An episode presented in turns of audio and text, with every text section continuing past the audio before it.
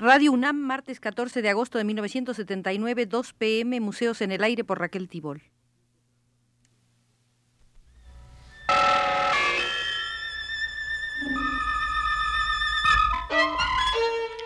Radio UNAM presenta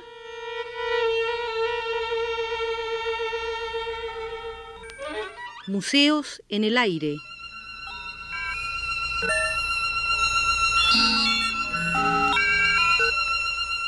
Programa a cargo de Raquel Tibol.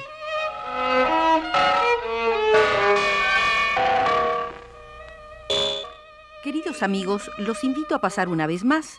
a la sala de documentación del Museo Mexicano para seguir revisando los testimonios relativos a la polémica de 1944 sobre la reforma en la enseñanza de las artes plásticas producida en el momento en que la Escuela de Talla Directa de la Secretaría de Educación Pública se convirtió en Escuela de Pintura y Escultura. Fue Salvador Toscano, director de la Escuela Nacional de Artes Plásticas, quien propuso se celebrara una asamblea o mesa redonda para concentrar y sacar mejor provecho de una discusión dispersa. Le dijo al periodista Carlos Vargas, la reunión no podrá ser más que de un estricto carácter técnico, quedando por lo tanto excluida toda polémica personalista o demasiado general,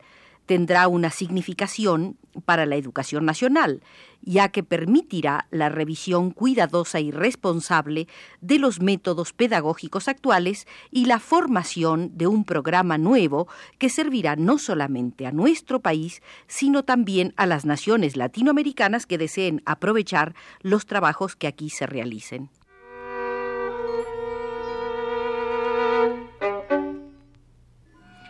Diego Rivera apoyó a Toscano.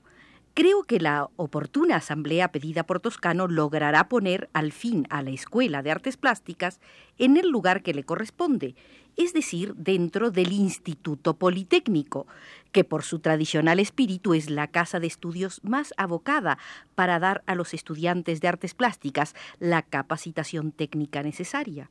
Opinaba Rivera que siendo la plástica y la gráfica una libre manifestación humana, todo individuo, grupo, casta o clase que ejerce el poder tiende a controlar, condicionar y en ciertos casos suprimir o cuando menos canalizar esa libre expresión.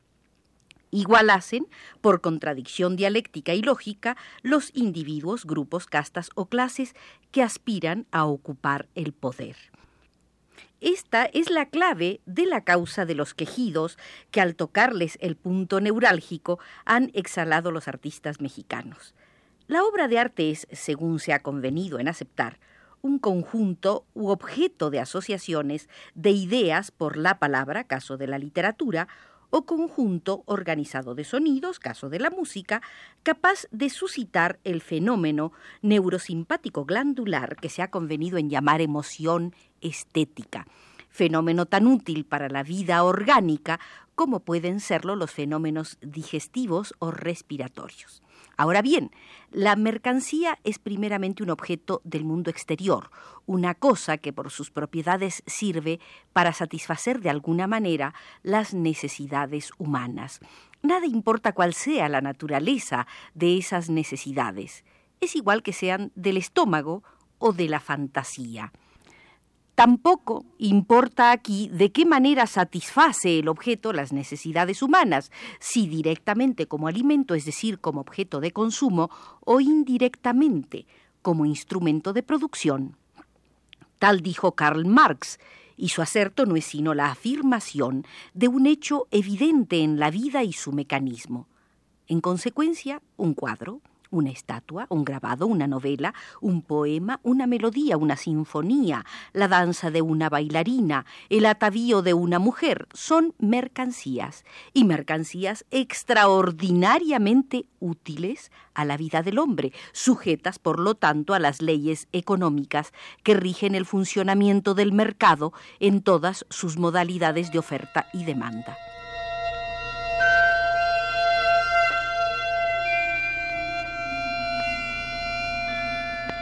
La polémica había estallado cuando la Escuela de Pintura y Escultura realizó un concurso exposición popular en la Alameda Central para artistas jóvenes y con motivo de las fiestas del 20 de noviembre.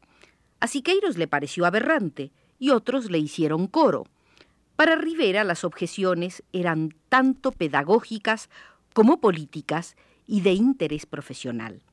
Respecto a la pedagogía de las artes plásticas, decía,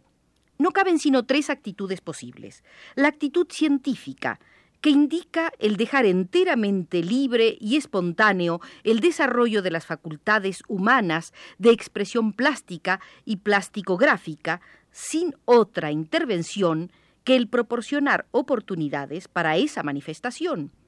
es decir, demandar proporcionando útiles de producción, la actitud política, que consiste naturalmente en hacer presión sobre los educandos, niños o adultos, o sea, población escolar o público en general, para provocar el desarrollo de sus facultades en el sentido conveniente a quien ocupa el poder, y de quien el maestro estipendiado por él es el agente lógico y natural la fisonomía de esta enseñanza cambia según la naturaleza de quien o quienes ejercen el poder. La actitud religiosa, como la política, y su aparato, la religión, y su maquinaria, que es como aquella parte del Estado más o menos confesada, trabaja en un modo del todo semejante al Estado laico, pero en la dirección favorable a la edificación teológica que le pertenece.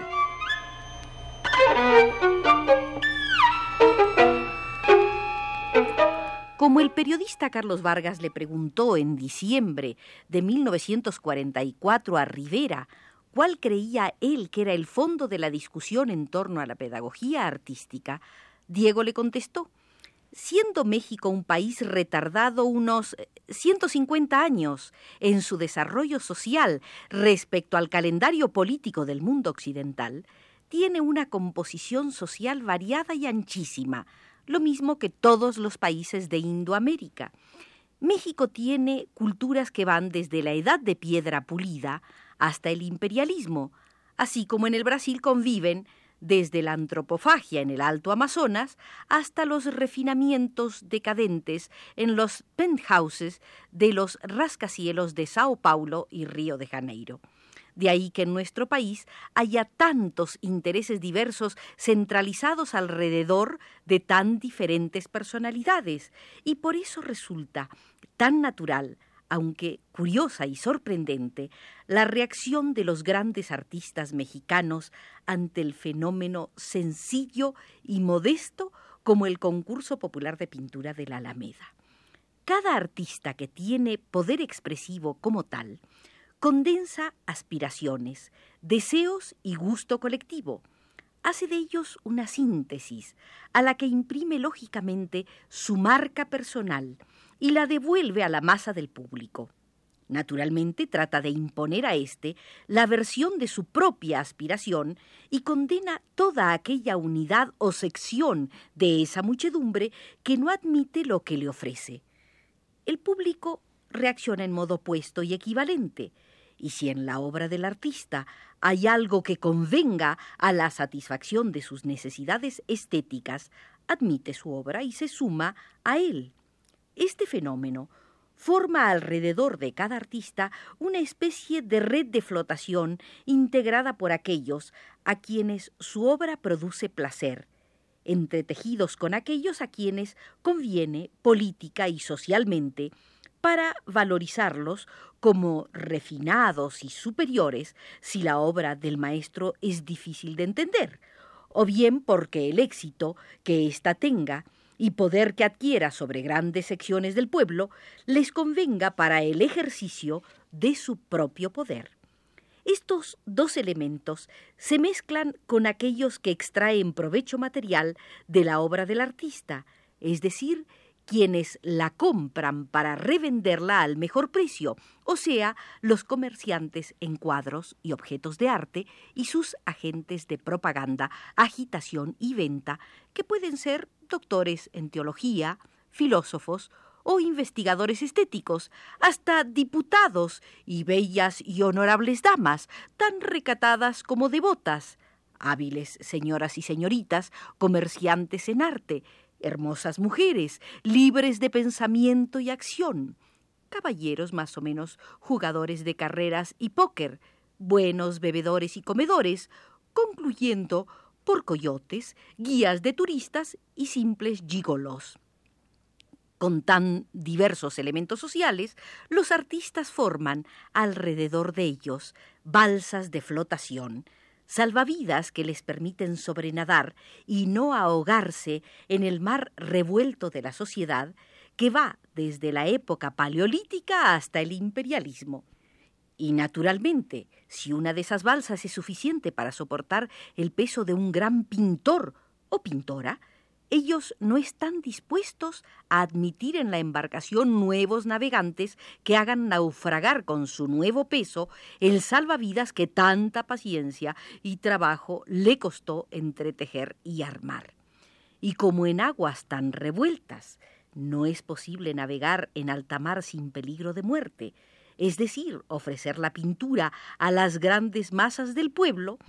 los artistas prefieren el puerto relativamente seguro, pero extremadamente estrecho que ofrece la Ciudad de México, el cual no siendo mayor que el lago de Chapultepec, empieza a ofrecer grandes dificultades para la navegación de tanta balsa salvavida y cada vez que aparece en él una nueva o simplemente la posibilidad de alguna más, se levanta un coro de protestas.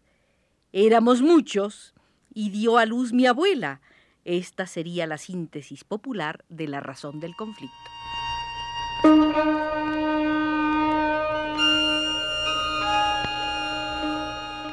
Difícil superar el ingenio y la sabiduría de Rivera al analizar la polémica sobre pedagogía artística en 1944.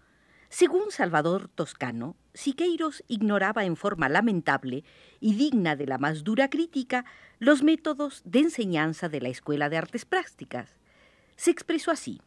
Alfaro Siqueiros está fuera de la Escuela de Artes Plásticas desde hace muchos años y desconoce totalmente los trabajos que con tenacidad se realizan en el plantel que dirijo, tratando de darle a nuestra enseñanza un contenido progresista ignora en absoluto los nuevos planes de estudio y la presencia de un cuerpo de maestros preparados cuyos afanes de adelanto son firmes y optimistas, sobre todo en Julio Castellanos, José Chávez Morado, Antonio Rodríguez Luna, Ortiz Monasterio, quienes no solo han impuesto nuevas modalidades en la pedagogía de las artes plásticas, sino que también son, en justicia, los continuadores de los grandes maestros. Pero hay que señalar una cuestión fundamental. Ninguno de los tres genios de la pintura mexicana moderna ha formado discípulos como lo hacían los grandes maestros del Renacimiento, seguramente por falta de generosidad o por incapacidad Orozco, Rivera y Siqueiros han esterilizado a los que podían ser sus continuadores y hasta se han burlado negándoles posibilidades y estímulos. En tales condiciones, ninguno de ellos puede tener derecho de hacer crítica negativa a los planes de enseñanza de la Escuela de Artes Plásticas. Claro que esto lo digo especialmente por Siqueiros. Las ideas que el discutido pintor tenga sobre una reforma específica en la pedagogía de mi plantel, debe sin embargo darlas a conocer ampliamente, pues la Universidad de México tiene todavía mucho que aprender.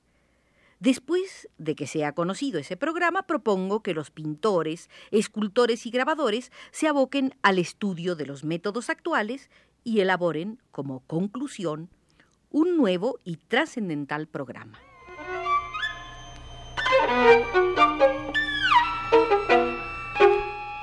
Ya van a cerrar la sala de documentación del Museo Mexicano y solo tendremos tiempo de rescatar algo de lo dicho por Chávez Morado en esta vivaz polémica sobre la pedagogía artística ocurrida a fines de 1944, cuando todavía no nacían ni Macotela, ni Real de León, ni Sebastián, ni Magali Lara, ni Jesusa, ni Manuel Marín, ni todos los jóvenes menores de 35 años que están inyectando nuevos bríos a la vida artística en México. Cae Siqueiros, decía Chávez Morado, en un verdadero extremismo cuando le da exagerada importancia al aprendizaje que realiza el alumno participando en el proceso cotidiano de la producción del maestro, es decir,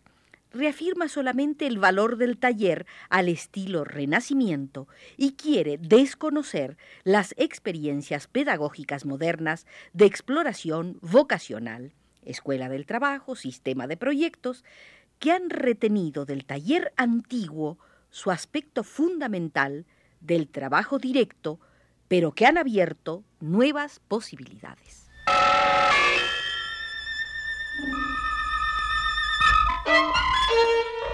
Este fue Museos en el Aire.